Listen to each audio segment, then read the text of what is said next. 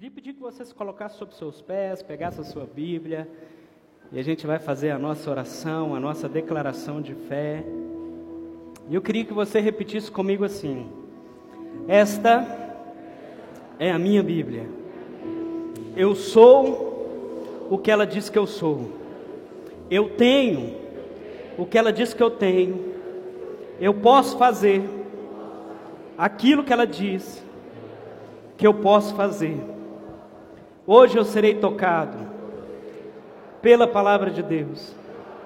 Eu audaciosamente confesso que a minha mente está alerta, o meu coração está receptivo.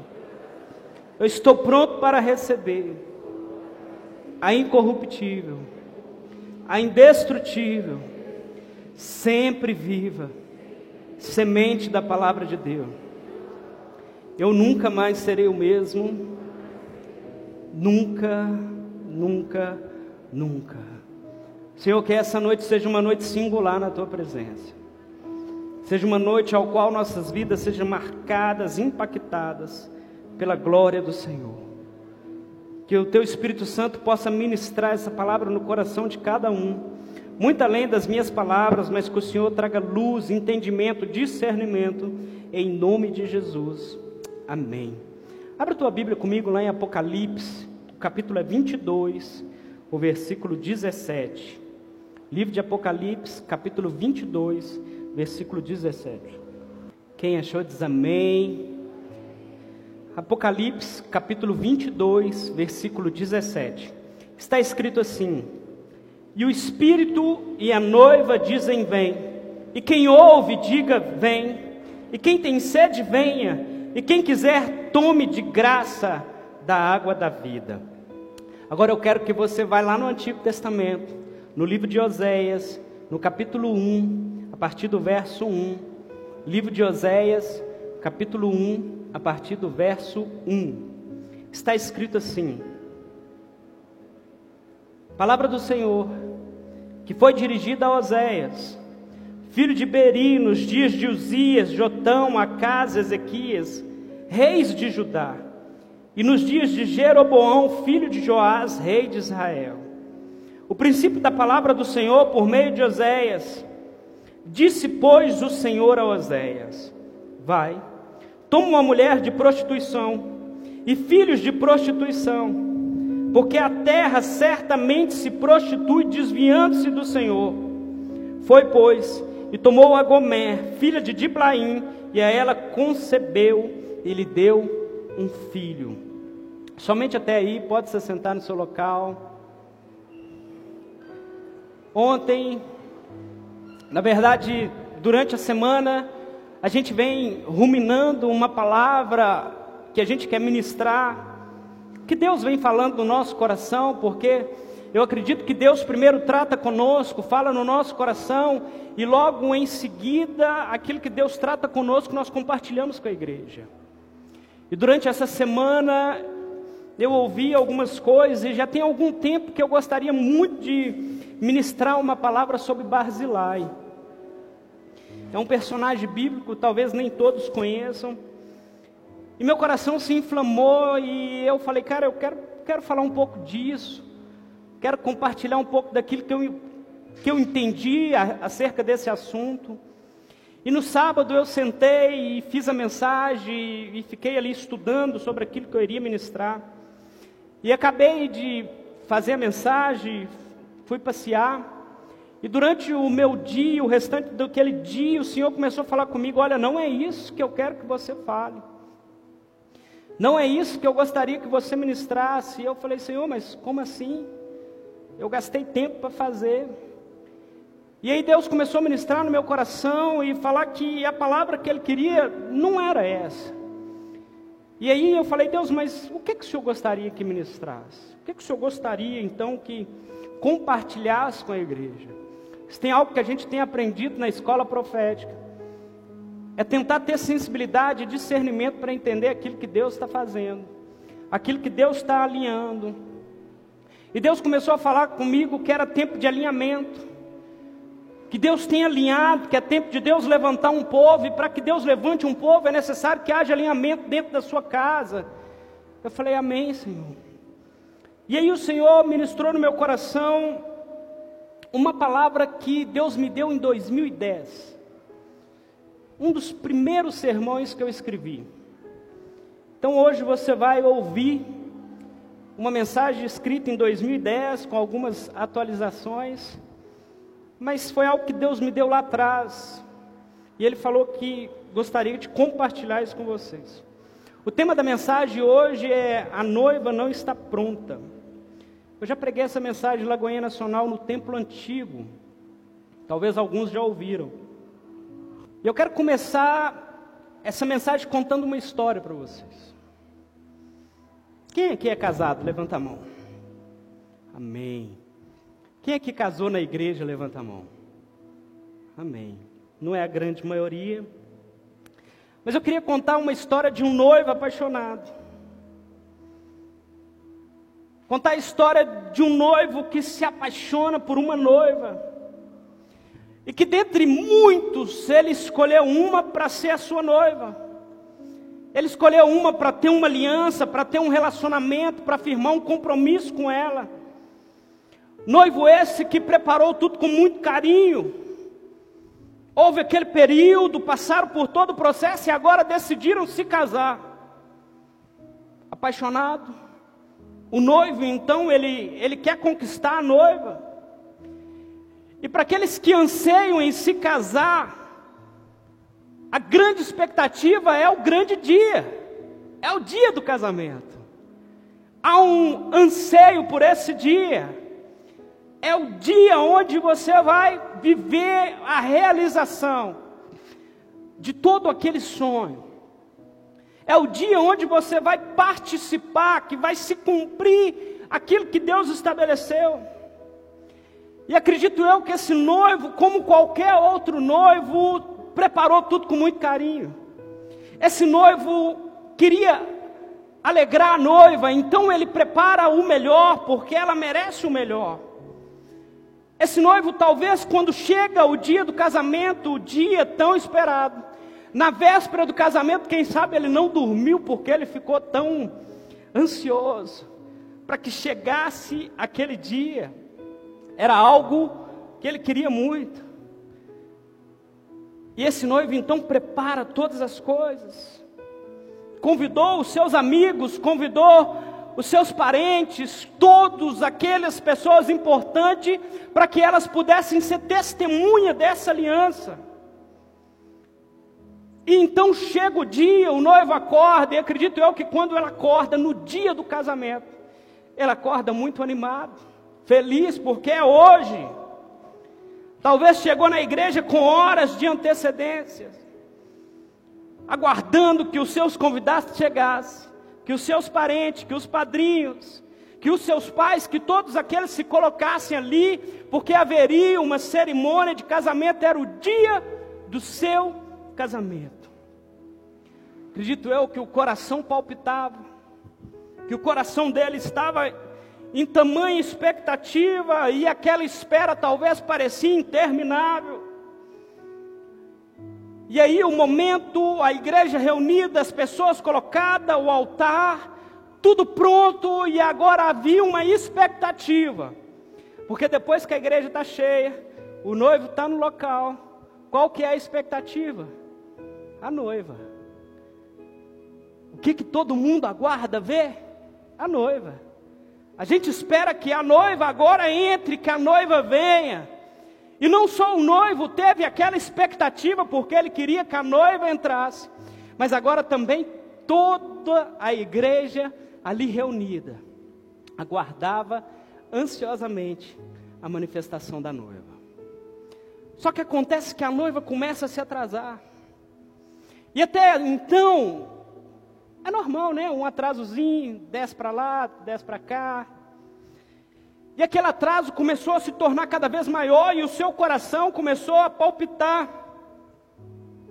Até que em determinado momento, depois que o atraso era muito grande, vem uma pessoa e fala para ele: Olha, a noiva não vem. A noiva não vai vir no casamento. E a primeira coisa que ele pergunta, e eu acho que qualquer um perguntaria é: por que, que ela não vai vir? Por que, que a noiva não vai vir no dia do seu casamento? E a resposta que deram para ele foi muito simples e direta. Disseram para ele que a noiva não estava pronta. Que a noiva não estava pronto, pronta para o dia do seu casamento. Eu gostaria de tratar com vocês uma realidade de algo profundo, algo forte. Que Deus tenha graça, dê misericórdia sobre as nossas vidas, porque eu estou falando e estou ouvindo. Mas eu queria ministrar algo, algo que pode fazer, que pode trazer alinhamento sobre a igreja, algo que pode fazer com que a igreja tome uma nova postura, um novo tempo. A gente muito se vê falar sobre a noiva do cordeiro. Nós cantamos e declaramos: olha, a igreja é a noiva do cordeiro. O Espírito e a noiva dizem: vem. A gente não há dificuldade de entender que a igreja é a noiva do cordeiro. E a Bíblia relata que um dia, vai chegar um dia que o noivo, ele vai vir buscar a noiva. E o dia que o noivo vir buscar a noiva, embora talvez alguns achem que isso não vai acontecer, Embora talvez alguns estejam vivendo displicente de qualquer forma, vai chegar o dia que o noivo vai vir buscar a noiva. E a pergunta é como que essa noiva está se comportando? Como que essa noiva está esperando a chegada do noivo? Quando a gente lê o texto do profeta Oséias, o nome Oséias significa salvação, libertação. E como acontece frequentemente, o Senhor parece que ele brinca com as palavras e ele coloca os nomes dos autores dos livros totalmente vinculado ao contexto daquilo que eles viviam e daquilo que eles representavam para aquele tempo, para aquela comunidade, para aquele povo. E Oséias foi um profeta que Deus levantou. Deus levanta o profeta Oséias e levanta ele com uma mensagem muito específica. Levanta Oséias para que Oséias condenasse o pecado do povo. Para que Oséias levantasse e declarasse: Olha, vocês se desviaram do caminho do Senhor, vocês estão se afastando dele, se arrependam, voltem para o caminho do Senhor. Oséias foi escolhido por Deus para levar a sua mensagem para o povo. E não somente para pregar a mensagem que Deus para o povo, mas agora viver aquilo que Deus estava vivendo com aquela geração e com aquele tempo. Olhe bem para você ver. Deus vira para Oséias e fala: Olha, Oséias, você vai pegar uma mulher de prostituição e você vai casar com ela. E Oséias então faz como o Senhor disse, e ela então dá a luz e lhe dá um filho. E quando eu olho para o livro de Oséias, eu acredito eu que é o livro onde o Senhor rasga as suas vestes, onde Deus rasga o seu coração, onde o Senhor expõe o seu anseio e o seu amor pelo povo. Porque no profeta, no livro de Oséias, a gente vê Deus falar para o povo e falar assim: olha, vocês estão se prostituindo, vocês estão se desviando do meu caminho, mas olha, se vocês voltar, eu aceito vocês de novo. Se vocês se arrepender, eu aceito vocês novamente. E o povo estava se prostituindo, porque a prostituição é quando você faz algo ilícito, dando a alguém algo que ele não tem direito de receber. Prostituição, adultério e idolatria, para mim elas estão tudo na mesma casa é permitir que alguém tenha acesso àquilo que somente outro poderia ter, é dar a alguém aquilo que somente o outro poderia ter. Idolatria é você oferecer algo, a sua adoração, que somente Deus tinha direito, e você pega aquilo e entrega para outra pessoa. Adultério é a mesma forma, é você permitir algo que somente a outra pessoa tinha direito. E naquele texto, no livro de Oséias, então o Senhor está rasgando seu coração e está dizendo: para que esse povo se arrependesse, para que esse povo voltasse. Deus, de forma muito clara, está falando para eles: olha, esse tempo que vocês estão vivendo, vocês estão se distanciando, vocês estão perdendo aquilo que é importante. Volta, volta, que se vocês voltarem, eu aceito vocês de volta. Os três primeiros capítulos de Oséias descreve a vida dele. Ele se casa, mas a mulher que ele se casa, ela não só era uma mulher de prostituição, mas ela se torna adulta. E ele sofre a infidelidade dela. E a Bíblia fala que ele vai lá e traz ela aqui para cá. E ela fica um período e depois ela, ó, acelera. Perna para quem te quer. E sabe o que, que Oséias faz? Ele vai lá e traz ela de volta.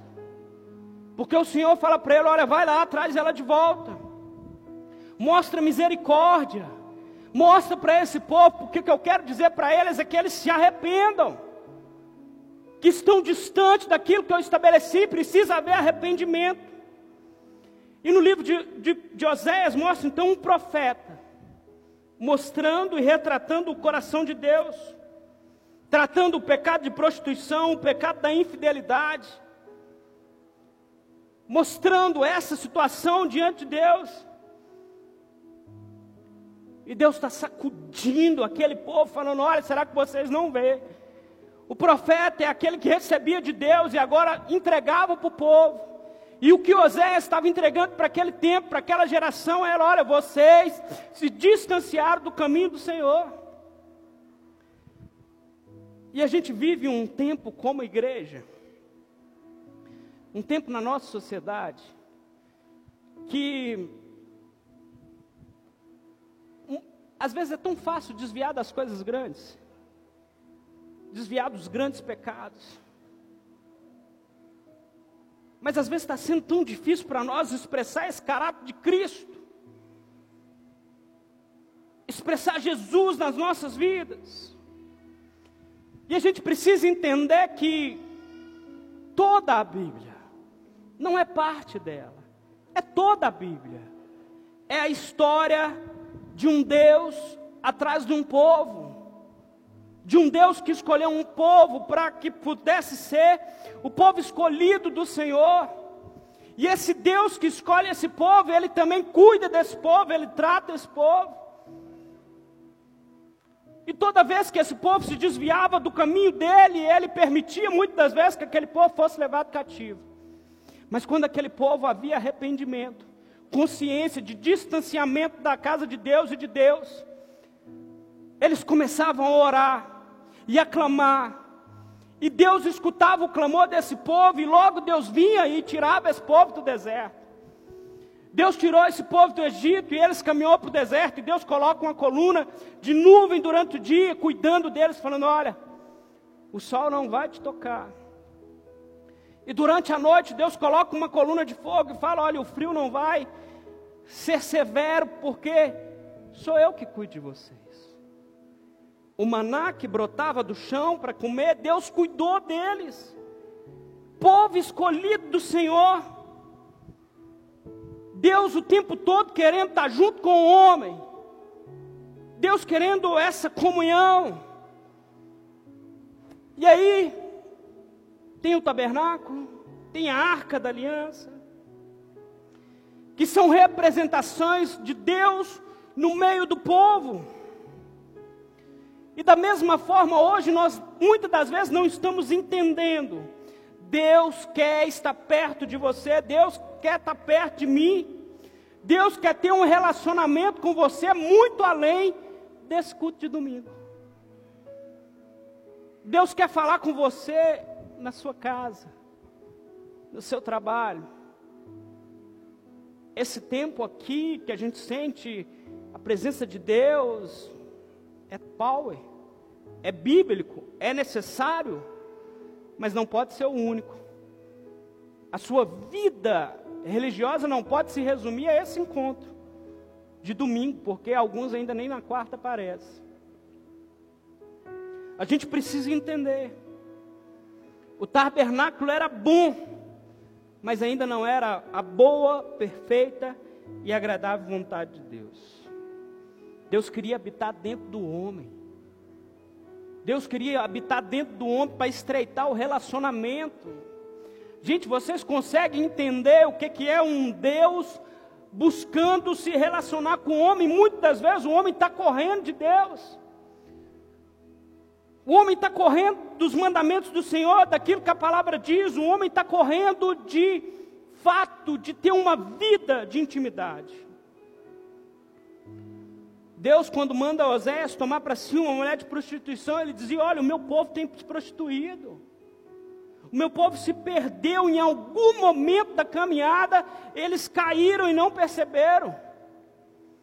Em algum momento dessa vida religiosa, da atividade, em meio a trabalho, a meio a tantas coisas, vocês estão esquecendo aquilo que é importante, que é o relacionamento. Às vezes a gente não consegue entender que no sacrifício de cruz nós fomos justificados. A dívida que eu e você tinha foi paga. O Senhor pagou, nós fomos comprados por um alto preço preço de sangue. Só que talvez essas verdades não nos marcam mais. Talvez essas verdades já não fazem tanto sentido. E quando a gente olha para a igreja, para aquilo que deveria ser a resposta para esse mundo, para aquilo que deveria estar tá ditando o rumo, não porque a igreja há algo de especial em si, mas porque ali habita a palavra de Deus e ali aquelas pessoas que se reúnem são seguidores, são pequenos cristos, são pessoas que manifestam um caráter cristão sobre essa sociedade. E assim como Oséias sofria porque ele possuía uma mulher que era infiel, talvez assim o Senhor tenha sofrido perante um povo que não consegue entender o que é relacionamento. Talvez tenha sofrido com um povo que não consegue entender o que é ter uma vida reta diante do Senhor. E aí, a igreja está produzindo noivas doentes. A igreja tem gerado e produzido noivas doentes, noivas que estão tentando viver um relacionamento duplo, ora com a igreja, ora com o mundo. Aquilo que a igreja diz, que Cristo diz que é bacana, que é legal, aquilo que não afeta os meus desejos, beleza, bora fazer, estamos juntos. Mas aquilo que requer sacrifício e renúncia, isso eu não quero. Um dos grandes mal da pós-modernidade, um dos grandes mal deste tempo, é porque conceitos que eram inabaláveis, imutáveis, coisas que não havia negociação, agora estão se negociando. As famílias já não mais é constituída talvez por um homem e uma mulher e filhos. A unidade familiar já está sendo modificada. Os homens não conseguem se posicionar mais naquilo que deveriam ser homens, sacerdotes diante do lar. Aqueles que representam Cristo dentro da sua igreja. Irmãos, não que a mulher seja menor do que um homem de forma alguma, mas a função dela no corpo e diante da casa é diferente daquilo que Deus colocou o homem. E se você, homem, não consegue saber essa diferença, talvez você está exercendo o papel errado na sua casa. Estão tentando criar um novo padrão de família. E um padrão que não é bíblico, não pertence a Deus. Um novo padrão de culto, um novo padrão de liturgia, onde a Bíblia, que é a palavra de Deus, já não ocupa mais a centralidade do culto, não ocupa mais a centralidade do sermão. Meus irmãos, igreja não é brincadeira, não é lugar onde que nós viemos passar o tempo. É lugar onde nós somos aperfeiçoados, onde nós somos alimentados, nutridos, para que a gente possa sair lá para fora e falar, cara, eu tenho condição de aguentar o rojão. Quantos crentes Feriado de carnaval esse ano não tem. Mas quantas pessoas que está dentro da igreja, mas estão tão envolvidas com aquilo que o mundo oferece que está um pouquinho na igreja, um pouquinho com o mundo. E é como se a igreja estivesse assimilando o seu noivado com Deus e com o mundo. Com Deus e com o mundo. Pastor, mas eu não pulo carnaval, amém. Mas Deus ocupa o lugar central da sua vida? Deus tem ocupado a centralidade no seu trabalho, no seu casamento?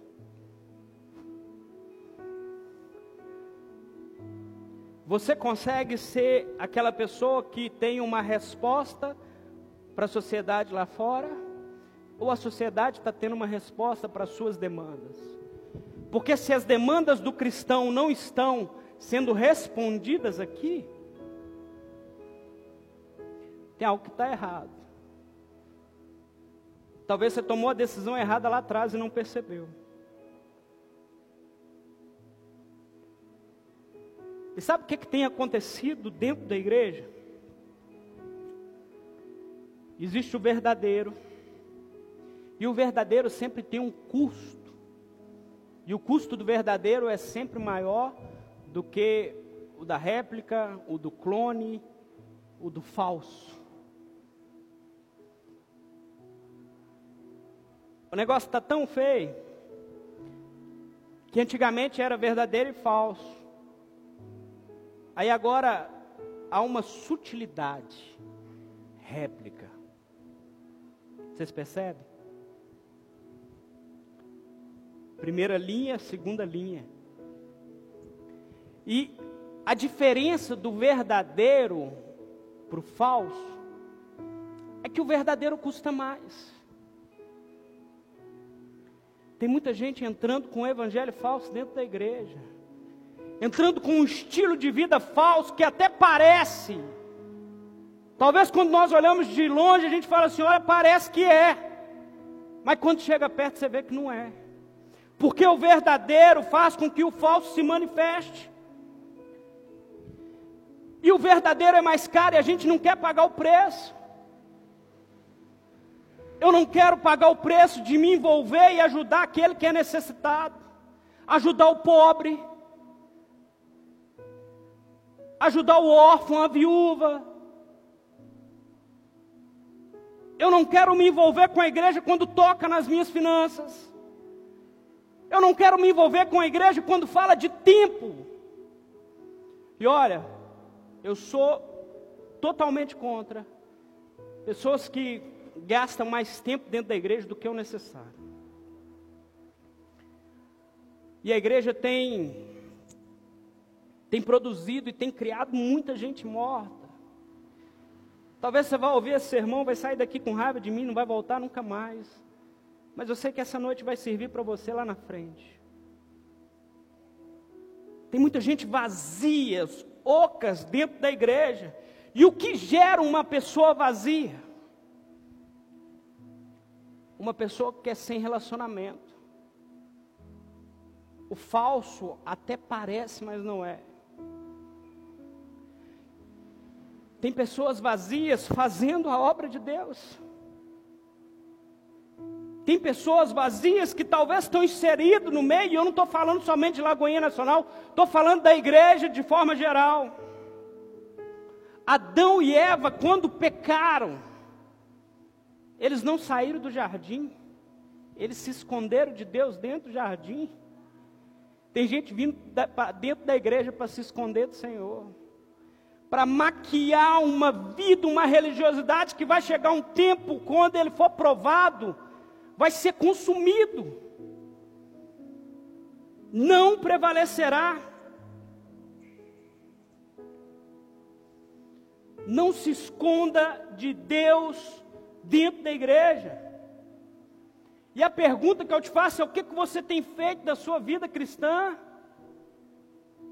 O que, que você tem feito? Você tem gastado tempo lendo a Bíblia, orando, falando com Deus? Quanto de Bíblia que você tem lido? Eu não preciso me responder, não. Eu quero só que você reflita. Que tanto de Bíblia que você está lendo? Quanto tempo você passa orando? Porque nós vivemos uma geração que gasta muito tempo, ó, rolando tela para baixo e para cima. Muita experiência nas redes sociais e pouco relacionamento com Deus. Entende tudo que está escrito, que é modinha da internet, mas não sabe de nada de Bíblia. E se você não lê Bíblia, não ora, não gasta tempo com Ele, você não tem parte com o noivo. É duro, mas é a realidade. Você não tem parte com Ele, não se iluda. Não se sinta iludido. Pastor, mas eu toco no louvor. Eu sirvo na obra, eu sirvo no diaconato. Qual obra? Você faz a obra de Deus mesmo? Você faz pelo seu ego, pela sua vontade, o seu desejo de se mostrar o talento e o dom que Deus te deu. Porque tudo que nós temos, todo talento, todo dom, foi Deus que deu. E se é isso que te motiva, você mais uma vez não tem nada com o noivo. Não tem relacionamento. Porque a noiva aguarda um noivo. Crente morto gera crente morto e assim por diante. Sabe aquilo que a gente faz aqui na igreja, os cursos e tudo aquilo que nós oferecemos? E 99% é tudo gratuito. Porque a gente acredita que a pessoa precisa ser instruída.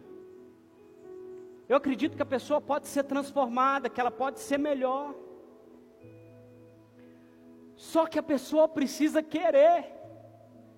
Ela precisa querer mudar, ela precisa querer ser melhor, ela queria, precisa querer se relacionar com o Senhor. O que nós fazemos como igreja local é te dar ferramentas, te dar apoio, te dar formas para que você tenha um relacionamento, uma comunhão com o Senhor. Mas chega um ponto que eu não consigo ir mais. Chega um ponto que é você e Deus, que é você que tem que bater no peito e falar: Cara, agora eu vou orar, eu vou ser o homem lá de casa, vou parar de ser um fanfarrão.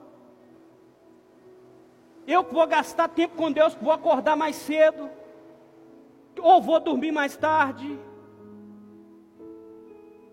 porque eu preciso gastar tempo com Ele. Essa vida aqui, ó, é 70, 80 anos, passou disso, é cansaço e fadiga. Mas a gente vai viver uma eternidade com Cristo. Você quer viver uma eternidade com o Senhor? Não brinque com o noivo. Tem muita gente achando que que se relaciona com o noivo, mas ele não tem parte da noiva. Gente, é importante congregar. E a gente fala que é importante congregar, não é porque a gente quer ver a igreja cheia, não. Lê a Bíblia. Lê lá o que que fala. Porque nós terceirizamos. A gente quer alguma coisa, ah, eu quero comer alguma coisa. A gente tem iFood, Uber Eats, e tudo quanto é tipo aplicativo de comida, a gente liga ali no, nos, nos hambúrgueres aqui da região e, e você não sai de casa mais para comer. Isso é uma forma, você terceirizou aquilo que você faz. Aquilo que talvez você ia fazer um mexido, fazer alguma coisa na sua casa, você terceirizou. E aí, o que te dá condição para terceirizar é, é o dinheiro que você ganha. Porque se você ligar lá no pizza assim, ele não vai te entregar uma pizza de graça, então você tem que pagar. E aí você começou a terceirizar, e aí o dinheiro que você ganha te deu conforto para que você tenha um Netflix na sua casa. Que você tem internet, 200 megabytes. E agora a TIM está com 400 mega na região, não sei se vocês viram. 400 mega. E aí você tem um carro para te dar um conforto. Mas você só não tem tempo para Deus. E aí, da mesma forma que você terceiriza o, a sua comida, o seu hambúrguer, você tem terceirizado a sua vida espiritual.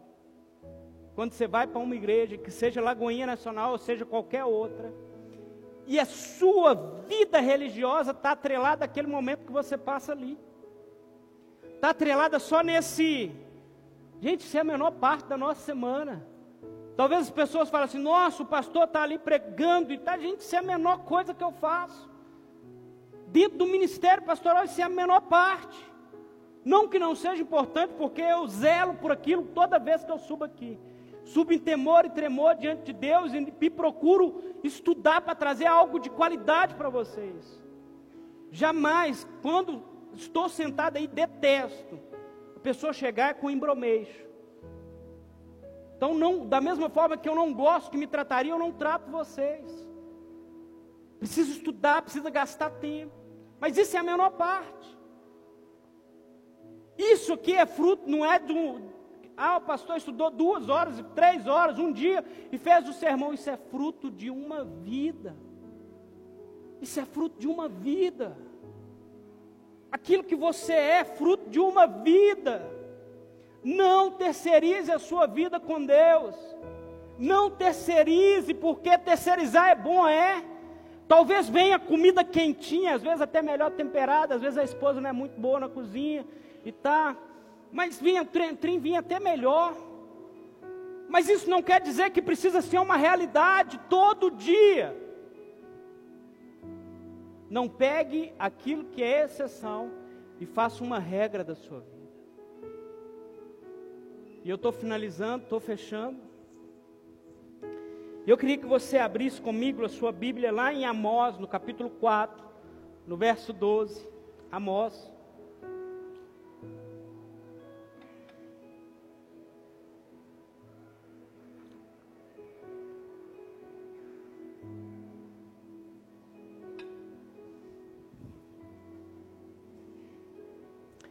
Amós capítulo 4, verso 12. Quem achou diz amém. Aleluia. O noivo já está no lugar de espera pela noiva. O noivo é quem chega na frente. O altar já está preparado, já está tudo adornado, os convidados já foram chamados. A festa já está preparada. Amós capítulo 4, versículo 12 diz assim: Portanto, assim te farei, ó Israel, e porque isso te farei, prepara-te, ó Israel, para te encontrar com o teu Deus. Isso que nós estamos fazendo aqui hoje é nos preparando, nos preparando para encontrar com o Senhor. Talvez pode acontecer do Senhor decidir voltar nessa noite, ou voltar amanhã, ou no dia do churrasco, dia 19. Mas talvez também pode acontecer da sua pedra cantar. E você ir ter com o Senhor. E é fantástico, é de alegrar o coração também. Se alegre, se alegre com a possibilidade de ir ter com o Senhor. Você está vendo como que a gente é tão mal ensinado? Como que a gente deixou tanto as coisas do mundo entrar dentro de nós? Fala de morrer, a gente, ai meu Deus, morrer. Gente, morrer para a gente é lucro. É estar tá com Deus. Vocês precisam entender isso. Morrer é chegou o nosso encontro com o Senhor mas também chegou juízo, né? Morreu, encontrou com o Senhor, é momento de juízo. E esse tempo que a gente está fazendo aqui, a gente está nos preparando. Essa palavra é para te despertar. Toda vez que Deus está perto de fazer algo, Toda vez que Deus está querendo trazer um novo tempo sobre uma igreja, sobre a vida de alguém, é necessário que haja um alinhamento, é necessário que haja um posicionamento, é necessário que o Senhor dê uma sacudida e fale: olha, você está entendendo aonde você está. Agora eu quero que eu te mostrar onde que eu vou te levar, mas primeiro eu preciso te mostrar como é que você está. Eu preciso te mostrar a necessidade de mudança. E eu acredito que nessa noite Deus está nos mostrando aonde nós estamos, cada um na sua particularidade. Não estou aqui para falar nada de ninguém, pelo contrário, falo tudo que eu falei, eu também ouvi, e sou réu tanto quanto vocês diante disso que eu falei. Mas precisa haver um entendimento sobre a vida de cada um de vocês. Se posicionem diante de Deus. Sabe por quê? Porque uma noite igual essa, ela pode ser uma bênção na sua vida. Pode ser uma, pode ser não, é uma noite singular. Mas ela pode ser uma bênção na sua vida, porque é uma noite onde você vai mudar agora toda a sua estrutura, vai picar o pé naquilo que não pertence ao Senhor e vai, ó, endireitar as veredas, como diz. Mas essa noite também pode ser uma noite de juízo. Pode ser uma noite que quando você se encontrar com o Senhor, você fala, Deus, eu não sabia. Ninguém me contou. E ele vai falar, sabia sim.